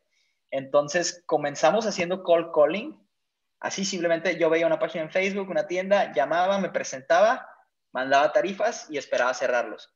Entonces comenzamos a, contagiarnos del mismo Fallen, pero sobre todo de ese drive. O sea, había días que nos sentábamos los tres, Eric, Francisco y yo, decíamos, hoy yo voy a vender más que tú, no, yo voy a vender más que tú. Y empezaba la carrera y no podías bajar el teléfono. Entonces se fue haciendo como una bola de nieve. Entonces fue cuando dimos el, salto de calidad de hacer 10 envíos diarios a hacer 110. Y luego después de 110 envíos fueron 250. Hasta que un día, hace unos dos o tres meses, nos extrañamos platicando de que, oye, qué raro, ¿no? 1600 envíos en un jueves. Entonces, o sea, no lo procesas hasta el punto que ya ves los resultados de todo el trabajo. Entonces, eh, fue eso de cold calling y ha sido, bueno, recomendaciones porque nuestro mejor arma siempre fue servicio a clientes. Fue como que llegaba gente, me dijeron que estos chicos son buenísimos con el servicio y llegaban referidos. Entonces, también en gran parte se lo debemos a nuestros clientes, que es fruto de nuestro, nuestro departamento de servicio a cliente. Y además de esto, este, desde el inicio, con los clientes, más que verlos como una relación laboral, también nos hemos hecho amigos. O sea, yo tengo contactos de hace dos años y medio que fueron de nuestros primeros clientes que pues le hablo como si fuera mi amigo o, le digo, ¿qué onda? Oye, ¿por qué, te, qué le viste la competencia? ¿Por qué te fuiste un mes para allá? Y platicamos y o ellos mismos nos traen otros clientes y nos dicen, oye, estos de la competencia, eh, competencia están haciendo esto, está interesante, deberías implementarlo. O sea, no, no somos nada más nosotros, sino nuestros clientes también nos ayudan tanto a traer más clientes como a, como a mejorar. Entonces, pues se va haciendo la, la, la ola o la, pues sí, se va haciendo en cadena y pues cada vez va siendo más exponencial. ¿Qué porcentaje de las ventas hoy, no sé, son, o de los envíos, no sé, la métrica que ustedes quieren definir es de por recomendaciones? O de las ventas nuevas, de los clientes nuevos que llegan, ¿qué porcentajes? O sea, si entran 10 clientes nuevos, de esos 10 o de esos 100, ¿cuántos cuántos son por recomendación y cuántos son como cold calling. La gran parte de nuestros clientes vienen de, nuestro departamento de ventas que hacen cold calling, cold emailing, Pero si yo pudiera decir tu número, sería que 3 de cada 10 clientes son, son por recomendados. Wow, está muy súper alto. Wow, felicidades. O sea, son mejor que sapos. ¿Por qué sapos? Quisiéramos. Sí, no, pues ya ves que Sapos, ya es que, digo, en paz descanse el fundador de Sapos y este tema, este, del call center que tiene en Las Vegas. Yo incluso una vez lo probé, eh, hice un chat con alguien ahí del call center de Sapos, pero por chat. Y le dije, oye, este, ¿puedo comprar zapatos a México? No, no tenemos envío, ¿no? Y luego le digo, oye, me dicen que he visto en internet que, que hacen cosas increíbles por los clientes, aunque no, aunque no tenga que ver con sapos, ¿es verdad? Y me dice, sí, claro que sí. Y lo le digo, a ver, hazme un itinerario de, de Monterrey a Madrid. Eh, no me acuerdo qué año era, pero imagínate que fue el siguiente año, eh, que no hubiera COVID, pero imagínate que ahorita le diría, hazme mándame un itinerario del derby Barcelona-Madrid en Madrid y pásame un presupuesto de viaje. Me dice, ¿cómo no? Dame unos minutos y como en tres minutos me mandó todo el itinerario. Leído de sapo y, y tenían algo así como, no me acuerdo si eran como adjetivos para definirse y era radicales, obsesivos y algo así era, pero es que es, una locura lo, lo, que hacen ahí. Así, es una locura y esta, esta práctica del cheque de mil dólares, ¿no? O sea, que agarran a todos los agentes del call center, terminan la etapa de training y, ya cuando los van a hacer el onboarding, ¿verdad? les dicen, bueno, aquí hay un cheque de mil dólares, ¿quién se quiere bajar del carrito? Aquí hay un cheque de mil dólares para los que se quieran bajar del carrito de una vez, ¿verdad? Es, como un filtro donde dicen, oye, es que el que entró es porque no rechazó un cheque de mil dólares. El otro, y el, otra, el otro filtro que aplican en, las entrevistas es, en, en, este tema de customer service es, uno de los filtros es la persona que entrevistan tiene que explicar varias historias de cosas que se ha quejado de por qué el servicio al cliente es malo en X o Y compañía. Porque lo que, lo que ellos buscan es como, oye, si son demasiado, alguien que es muy exigente en servicio al cliente, este, va a ser alguien que dé muy buen servicio al cliente. Porque va a dar lo que pide, o lo que está esperando si él estuviera del otro lado del teléfono o del chat, ¿verdad? Entonces, plus este tema de que sí tienen muchas habilidades digitales de búsqueda de información, el sistema del CRM que tienen, ¿verdad? O sea, buscan eso, eso también. Oye, Gaby, qué increíble esta gente que no los conocía, este, son, estos son, estos sí son los superhéroes del Cabrito Valley. Sí, nada más que como... Bien guardios, porque, porque déjame decirte algo que, que, yo siempre he visto del Cabrito Valley, que no me canso de decirlo. Eh, ya, ya, ven que yo digo que el cabrito, o sea, para mí el Cabrito Valley no es hacer Silicon Valley en Monterrey, sino es retomar lo que los, yo llamo los founding fathers de Monterrey, ¿verdad? hicieron hace más de 120 años. O sea, sí, cuando una historia ve la historia de Monterrey, te das cuenta que la, la, catedral de Monterrey es muy chiquita. porque es muy chiquita? Porque Monterrey era un pueblito. O sea, cuando los españoles llegaron a colonizar eh, eh, Latinoamérica, la edificación que decía que si iba a ser importante o no la ciudad era la iglesia. Entonces, iglesia chiquita, ciudad pequeña, iglesia grande, majestuosa, iba, es que iba a ser importante la ciudad. Entonces Monterrey, pues era un pueblito tierroso en medio de la nada. Los españoles nunca le dieron el potencial, jamás. Pero fue hasta en el siglo XIX cuando don Isaac Garza, papá de don Eugenio Garza Sada, fundador del TEC y todo el grupo Monterrey, que él emigra de Saltillo a Monterrey para crear la cervecería junto con el con apoyos del gobernador que estaba en esa época, que era este Bernardo Reyes, el general Bernardo Reyes, que, que, era en su momento el brazo derecho desde el punto de vista económico y tecnológico de Porfirio Díaz. O sea, mucha gente dice, oye, es que Porfirio Díaz trajo el tren, la electricidad, el teléfono. No, o sea, era un chirigüillo, ¿verdad? bien ignorante. La mente maestra que trajo todo eso era el general Bernardo Reyes. Entonces, como ya, ya mucha gente lo quería de presidente, como todo en la política, lo mandaron castigado al peor estado, con menos gente, con más pobreza, con menos dinero, que se llamaba Nuevo León. O sea, lo mandaron a un lugar donde nomás había cabras y era un paso del tren. era lo único que era Nuevo León, ¿verdad? Paso del tren para Estados Unidos, ahí en Monterrey. Entonces, em, pues gente, entre ellos dos dijeron, oye, Monterrey va a ser la capital del manufacturing en Latinoamérica, ¿verdad? que esa hazaña, o sea, si hoy nos quejamos de que México no tiene infraestructura, no tiene talento, no hay capital, ¿verdad? Todas las variables que ustedes quieran, ¿verdad? Pues imagínense Monterrey en el año de 1890, ¿verdad? Menos, ¿verdad? Y no era ahorita como, oye, pido algo de Alibaba, pago por tarjeta de crédito y me llega mañana, ¿no? Oye, quiero traer este, tecnología de cervecería para hacer cerveza, pues tengo que irme a Milwaukee, tengo que irme a Alemania, tengo que convencer a un alemán que se venga hasta Monterrey, ¿verdad? Que me eche a andar la planta, ¿verdad? Oye, pues no había transfer, ¿verdad? No había wire transfer, ¿verdad? Ni tarjeta de crédito. Era, llévate los cofres de oro, llévatelos en el barco, transpórtalos y que no te vayan a robar en el camino, ¿verdad? O sea, esa era, entonces yo esa gente, y en ese, ese espíritu lo estoy viendo en, en, en este momento. O sea, yo lo que siempre hablo es, a diferencia de Silicon Valley, que ha recibido muchísimo capital, primero del gobierno, ¿verdad? de hecho, poca gente sabe, Silicon Valley, antes de llamarse Silicon Valley, se llamaba el Microwave Valley. Y se llamaba el Microwave Valley porque hacían todo este tema de comunicaciones, ahí nació todo ese tema. Y lo hacían para el Department of Defense y lo hicieron para el tema este de la Segunda Guerra Mundial y todo ese rollo, ¿no? Entonces, primero recibió mucho dinero gubernamental, Department of Defense, y luego después capital privado y, obviamente Stanford y eh, Universidad de California, Berkeley, como un detonador de talento. Más un tema de inmigración, diferentes culturas, toda esta mix, gente de todo el mundo ahí en, en, el área de la bahía. Pero, pero la raza acá del Cabrito Valley, esa raza, ¿verdad?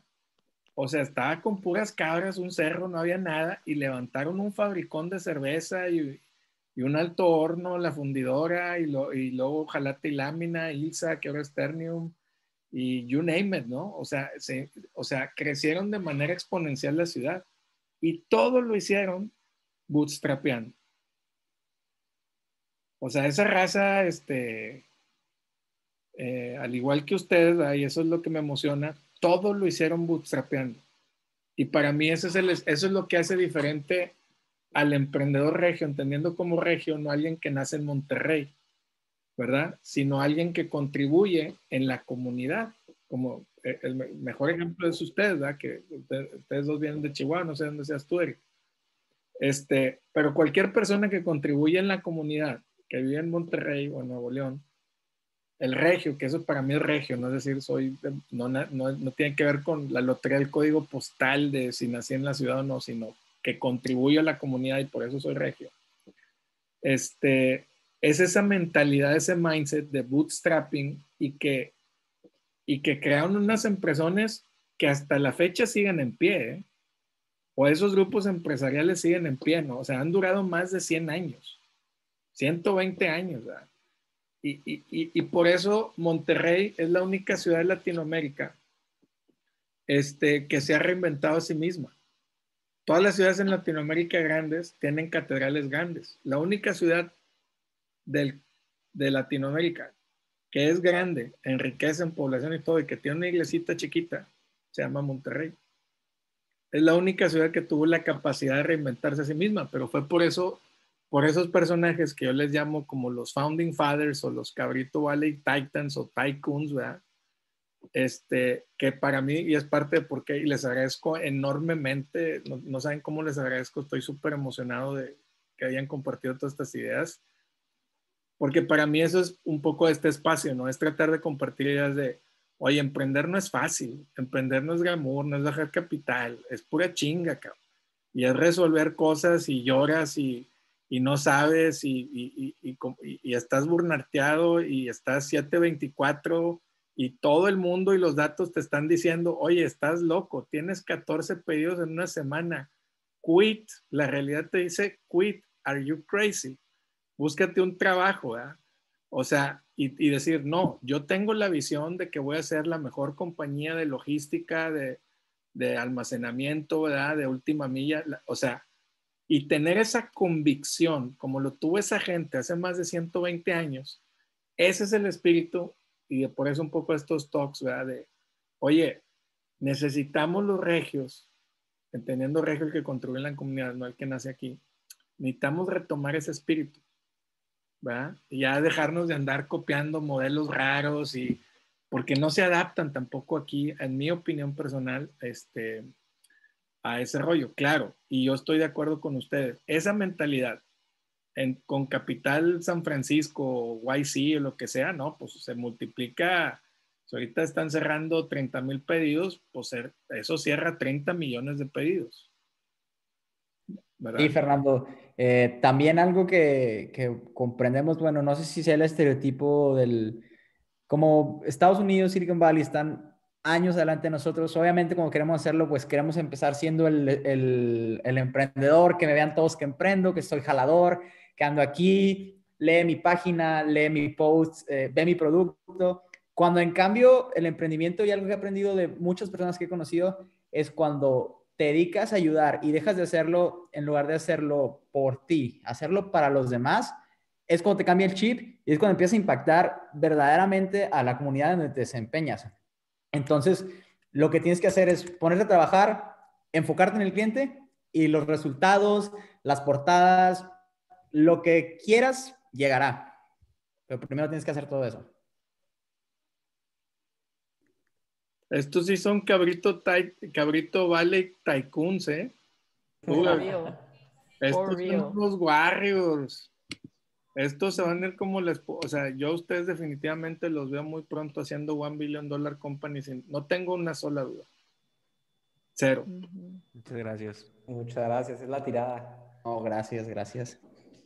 Muy bien, Gaby, ¿me ayudas a cerrar? Sí, este, pues qué, qué, qué bueno que pudieron estar aquí. La verdad es que yo me siento como si fuera su madre. Ah, sí, de que muy orgullosa de ustedes. No, la, tía, la, tía, la, tía, la tía, y que sabe cantar. Sí, así que, que les, que les agarre. Ay, qué padre. La eh, fun fact es que Eric y yo somos vecinos. Este, vivimos en Todavía, ¿verdad, Eric? Ya me cambié hace ah, un par de meses. Éramos vecinos hace un par de meses. Entonces lo veía pues aquí muy, muy seguido.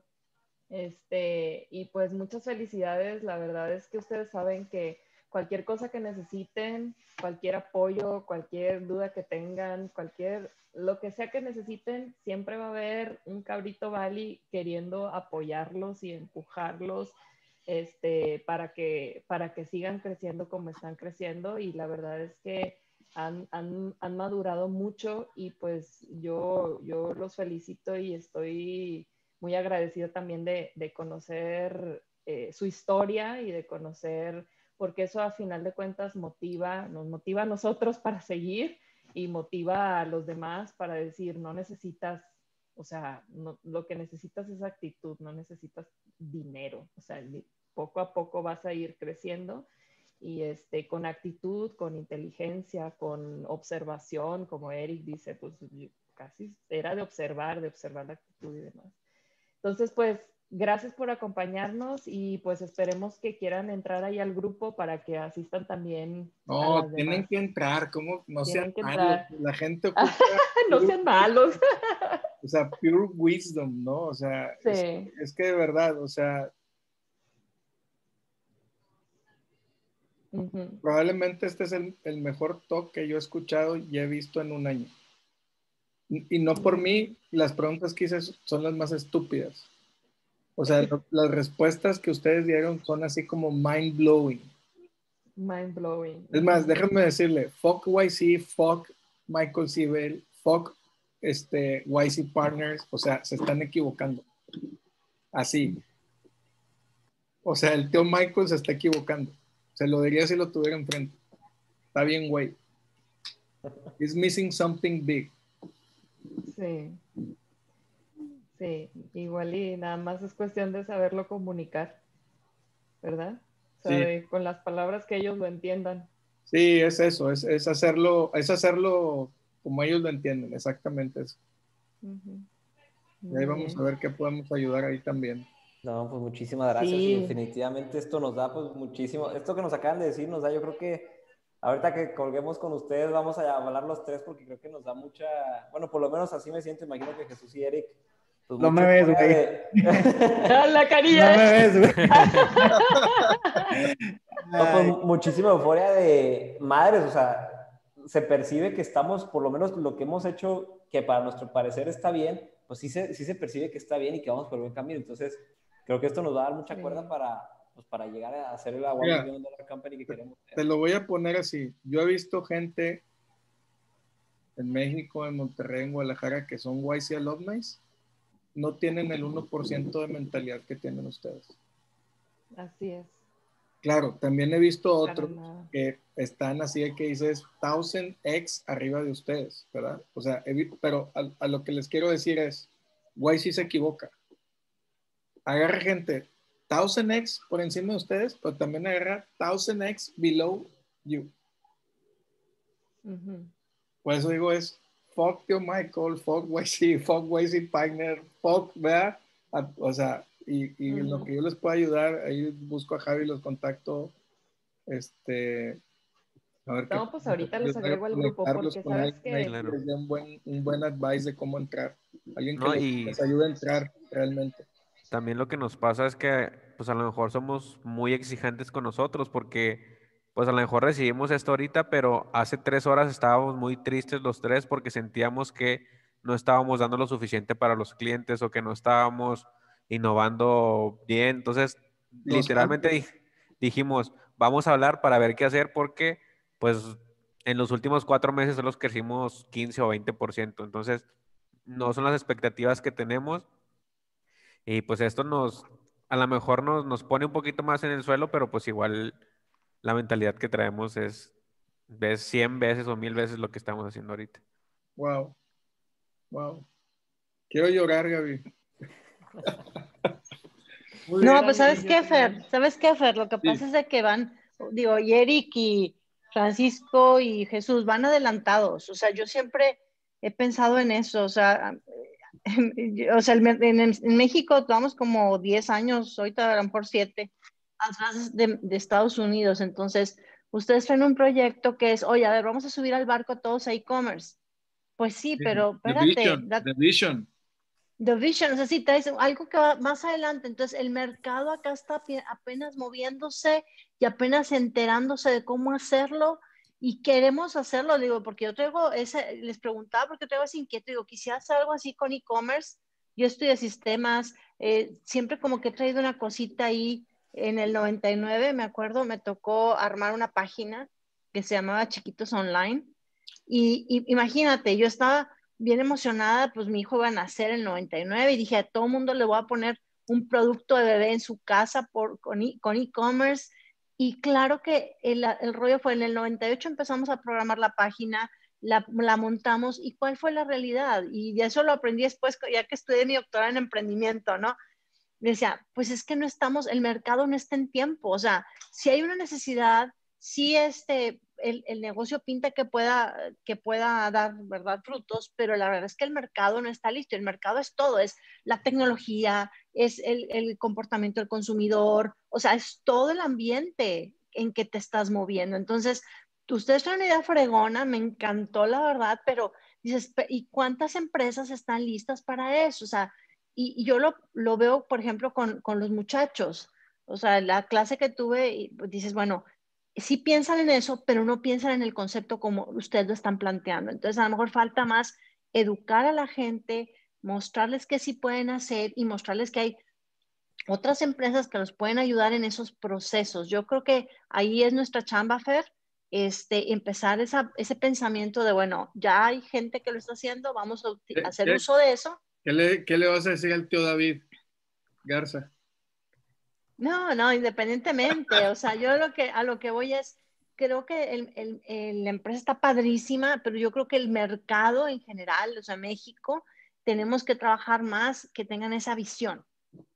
Ahora, fíjate, eso que dices es cierto y déjame decirte otra cosa complementando ya un poco más en serio lo que dices es, la TAM está llena de oportunidades. Yo lo veo, yo que vivo acá en Estados Unidos, o sea, si yo quiero pedir una pizza aquí en Dallas, bueno, vivo en McKinney, pues área metropolitana de Dallas, hay 50 apps. O sea, aquí ya todo está saturado y, y aquí un desarrollador te va a quedar, o sea, en Dallas que no es tan caro el, el vivir y relativamente el talento de TI es barato, un desarrollador aquí te va a costar 120 mil dólares anuales.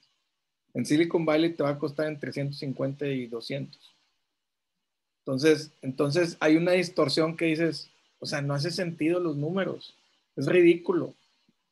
O sea, es, es ridículo que tú en Estados Unidos o en un mercado desarrollado, en ¿cuánto cuesta vivir en Londres? En Tokio. O sea, entonces, entonces, es más, no, no se han visto, en Silicon Valley, en el Bay Area, hay gente que te da housing por equity. Porque es tan costoso vivir que es como así de que, oye, me puedo quedar contigo, pues te doy equity, Porque es, es lo que me está fregando el burn rate, ¿verdad? Es lo que me está matando, lo que me está drenando el cash, ¿verdad? O sea, no es pagar la luz, no es la comida, es, es, es, es el housing. Entonces se distorsiona toda la realidad, es muy costoso, no funciona, ¿verdad? Y en realidad en Latinoamérica, o sea, ve aquí, o sea, estos jóvenes con practicantes de 3 mil, de 4 mil pesos, con buena actitud, con ganas de aprender, con la friega de formarlos, porque no era, o sea, o sea, a mí me impactó lo que dijo Eric y todos ustedes. O sea, ustedes agarraron gente que no estaba hecha. Ustedes agarraron gente que la tuvieron que formar y al mismo tiempo ustedes tener la lógica de autocorregir su algoritmo para formarse ustedes mismos y poder formar a otros. Y eso en tiempo récord, o sea, a ver, enero 2020, cinco personas, ustedes tres y dos, y ahorita 34. O sea, ¿cómo? Es más, no puedo. también algo que creemos nosotros, bueno, ya sabemos que hay muchas este, empresas que quieren ser, no sé, quiero ser el próximo Uber, quiero ser el próximo Rappi, pero bueno, nosotros creemos que el éxito de nuestra empresa en México, en Latinoamérica, no va a venir de replicar modelos extranjeros, sino de solucionar problemas endémicos aquí en México y Latinoamérica, porque ahí estamos. Claro. Y, y, te voy a decir que me encanta lo que dices. Un gringo no le interesa resolver un problema de Latinoamérica. Le interesa lo que tú dijiste. Oye, yo ya sé que tengo un playbook que jala. Hay alguien que lo está haciendo en la región 4 para comprarlo. O para vender, para comprar acciones, ¿verdad? O capital, ¿verdad? Para luego vendérselo al grandote de arriba. Pero, o sea, o sea, el ejemplo de Kavak. Ese modelo en Estados Unidos no funciona. Se ha intentado y no funciona. Y nadie lo iba a desarrollar en, Latinoamérica. ¿Sí me explico? Nadie. porque, si tú ves las condiciones que tienen Latinoamérica sí hace que florezca un modelo como el de Kavak, que Estados Unidos no. Es como si yo siempre hablo esto de Rappi. Rappi en Estados Unidos no funciona. Y el fundamental es este. En, en, en México hay mucha gente, desafortunadamente, hay mucha gente en la informalidad que no tiene trabajo y que sí trabaja para hacer un mandado o una vuelta, ¿verdad? O un errand, como se dice en inglés, por un dólar. O sea, ese, eso, eso aquí no existe en Estados Unidos. Entonces, si Rappi quisiera hacer Rappi US, el modelo no, no puede, porque ese es un tema muy específico de Latinoamérica. Y entonces estamos llenos de broncas. El problema es que si los latinoamericanos no nos podemos estudiar, me gustó la palabra que dice, esos problemas endémicos, y con tecnología a resolver esos problemas, pues no va a venir nadie afuera a resolverlos, ¿eh? Nadie. Porque no es de su interés qué buena plática está aquí, Gaby. O sea, Gaby, tenemos que, voy a usar palabras que no me gustan, ¿verdad? Pero hay que hacer otro episodio con esta raza, ¿verdad?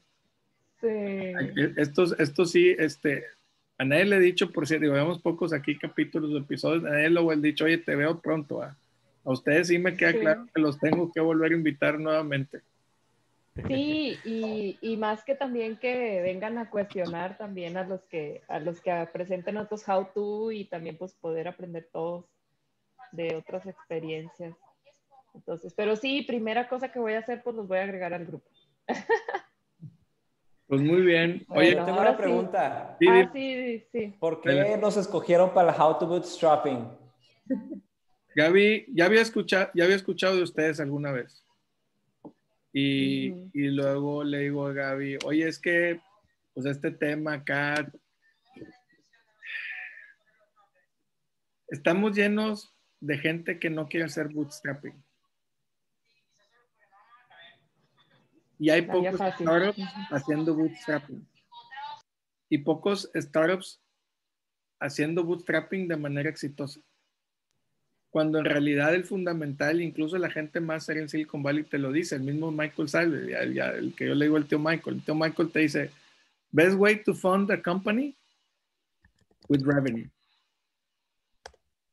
Best source of funding. El problema es que pues, estas series de Silicon Valley y luego en México Shark Tank, ¿verdad? Acá, acá este, el, el, el, yerno de Slim, ¿verdad? Acá, este, eh, su único mérito pues es casarse con quien se casó, ¿verdad? y ahí sale, ¿verdad? no, es un tipo inteligente, la verdad, pero a lo que voy es, pues él no hizo bootstrapping, ¿verdad? Él, él, él cayó acá en cama de oro, ¿verdad? Con un suegro que es uno de los hombres más ricos del mundo, ¿verdad? Obviamente el tipo es inteligente y todo, tiene mérito, no se lo quito, pero pues no es lo mismo que andar bootstrapeando, ¿verdad? Y, y, yo sí creo que la... Yo, bueno, yo tengo una hipótesis. Los que crecen exponencialmente no crecen exponencialmente porque les dieron mucho dinero, sino porque realmente dominan the art of bootstrapping. Y lo que pasa es que ya lo dominan, así como ustedes, pero como traen un montón de capital, eso lo que hace es que acelera, pero así eh, de manera exponencial. Y tienen claro como ustedes la visión y tienen claro que la decisión es el equipo y tienen claro tema de que el servicio al cliente y tienen claro de que, o sea, nos dividimos por los clientes realmente es por ayudar, porque digo, a lo mejor no malamente no profundicé eso, pero, o sea, es increíble lo que hacen ustedes. Es decir, ustedes habilitan a muchas personas o negocios a hacer el e-commerce, toda la parte de lo que mencionaron, ¿verdad? Guías, fulfillment, última milla, o sea, las, las tres unidades de negocio que mencionaron, sorry si las dije mal. O sea, están habilitando un montón de gente. O sea, atrás de, atrás de cada pedido que entregan, no es una transacción en una base de datos, no es un este, revenue en un Excel, en un, en un dashboard. Es una persona que está, está haciendo que se mueva la economía. Entonces, el tener, o sea, el tener una autopista como Emissary, es algo increíble. Y eso no lo está haciendo Amazon, no lo está haciendo Estafeta, no lo está haciendo, o sea, compañías 100 times bigger than you no lo están haciendo. Y no lo están haciendo.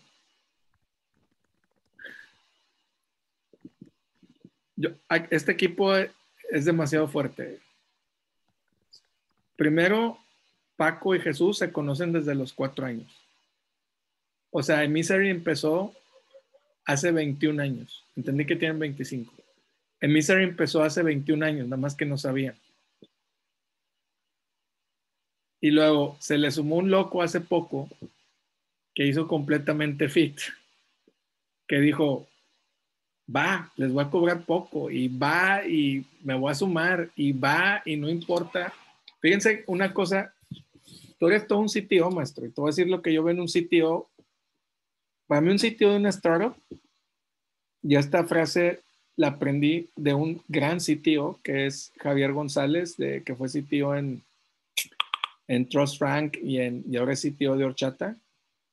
Este, una vez me acuerdo que vi a Javi cuando estaba en, en su proyecto en Trust Frank, y estaban pues batallando, ¿verdad?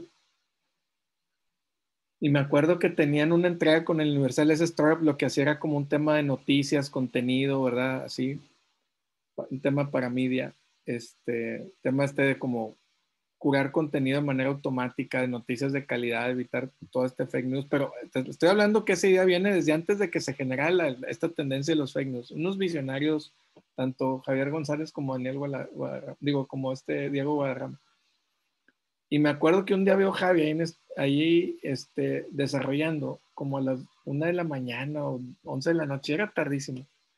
Y lo veo y así como varias pantallas, líneas de código, y así te estoy viendo a ti, Eric.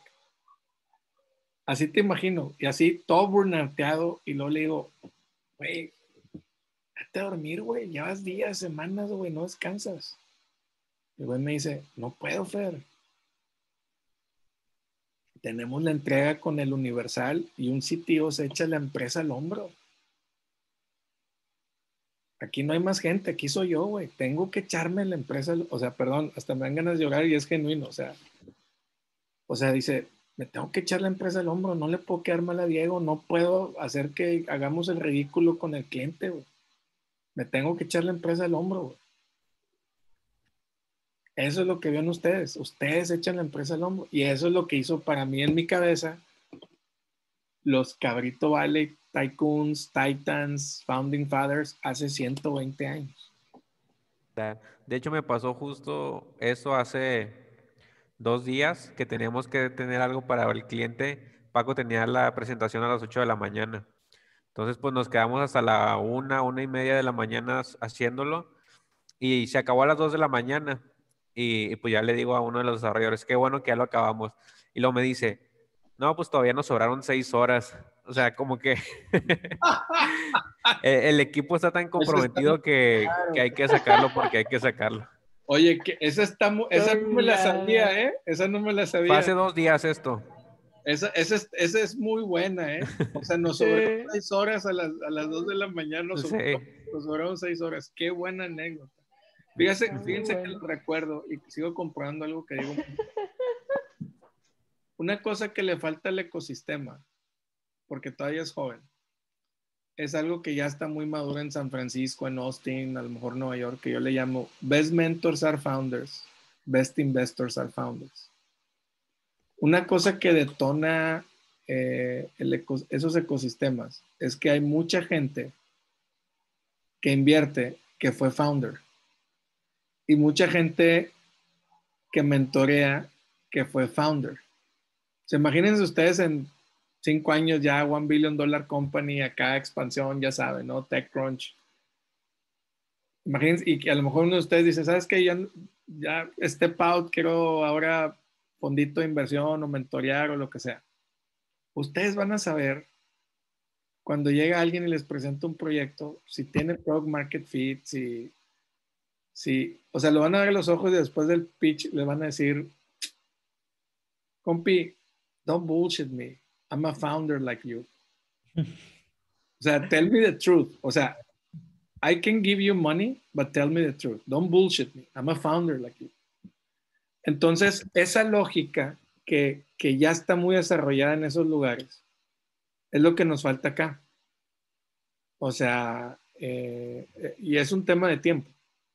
Yo pienso que se viene un tsunami, un nuevo wave en los mercados emergentes, en Latinoamérica, especial México, y cada vez soy optimista, ¿verdad? Siento que cada vez va a haber más gente, más gente como ustedes, ¿verdad? Y aparte es bien interesante y por eso es bien importante esto, porque Gaby y yo, o, la maestra Lolis, que pues, damos clases, lo que sea, les voy a decir que nos falta. Gente como ustedes les voy a decir por qué, y esto es bien importante. Porque dices, oye, Brian Chesky de Airbnb, pues está muy lejos, güey. Y está en otro país, güey. Otro contexto. Otro contexto. Pues no me veo yo, ¿verdad? O sea, está demasiado lejos de, de, de o sea, pues, ¿cómo le hago yo? Pero cuando alguien joven o alguien que quiera emprender, los ve a ustedes, pues aplica la que dice Steve Jobs, what's life? Y que, el hombre dice, oye, pues all the things that you can see that you call life, o sea, no lo hicieron personas más inteligentes que tú. There were people like you. Entonces, cuando uno, cuando uno entiende eso, pues empiezan a cambiar las cosas. Dices, I can be like you. I want, y lo digo en serio, I want to be like you. Yo a mis 50 años, I want to be like you. O sea, entonces, entonces esa lógica es bien importante. esos ecosistemas hacen eso muy bien. Acercan a, a los rockstar y a los rockstar en potencia, en especial en los early days, y la gente dice, I can be like them. Y luego pues ya se genera la lana, y ya cuando ustedes están en un barril de oro, ¿verdad? Pues mentorean o invierten y pues llegan y le dices, a ver, mijo, usted no me va a enseñar el pitch, ¿verdad? O sea, no me enseña el PowerPoint, eso es bullshit. Vamos a hablar de tres, cuatro métricas y platíqueme por qué el cliente le quiere comprar su producto y dígame las broncas que tiene y por qué piensa que, cuál es su visión y cómo arma su equipo y los valores. ¿Por qué? Porque ustedes lo están, o sea, el playbook de How to Build One Billion Dollar Company. Ustedes lo vivieron.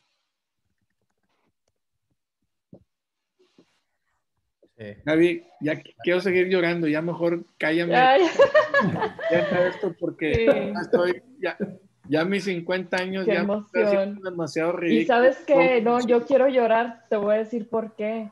Porque ese, porque muchos de nosotros, me incluyo, hemos tenido ese burnout y esa actitud para otras empresas, ¿sabes? O sea, algunos que tenemos nuestra empresa y demás, sí, pues a lo mejor hemos tenido ese burnout, pero muchos, por ejemplo, yo veo los CEMEX, los FEMSA, los, o sea, eso que están viviendo, ustedes, ellos lo viven para esos grandes monstruos y, y su crecimiento es minúsculo, me explico. Entonces, ¿qué pasaría si hubiera más mentalidad como esta para poder generar ese, entiendo también que el emprendimiento no es para todos, pero pero eh, me, dan ganas de llorar por eso, o sea, es decir, tantas horas, tanto desvelos, yo tanto...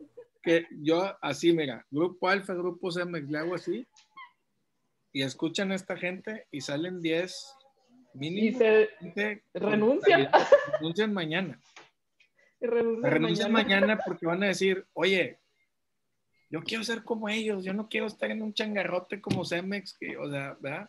Como Grupo Alfa, ¿verdad? Que están reciclando lo mismo desde hace no sé cuántos años y ya fueron muy innovadores, fueron grandes empresas, pero ya no. En su momento, sí, ajá. El espíritu de los founding fathers se, se, empezó a diluir y luego ya nietos, bisnietos, tataranietos, herederos de fortunas, príncipes y princesas y reyes y reinas de San Pedro, Paris, este, no merit, outdated, no tech, no hard work, pues ya, pues ya se murió, ¿verdad? El espíritu del cabrito Pero veo a estos jóvenes y digo, está con madre.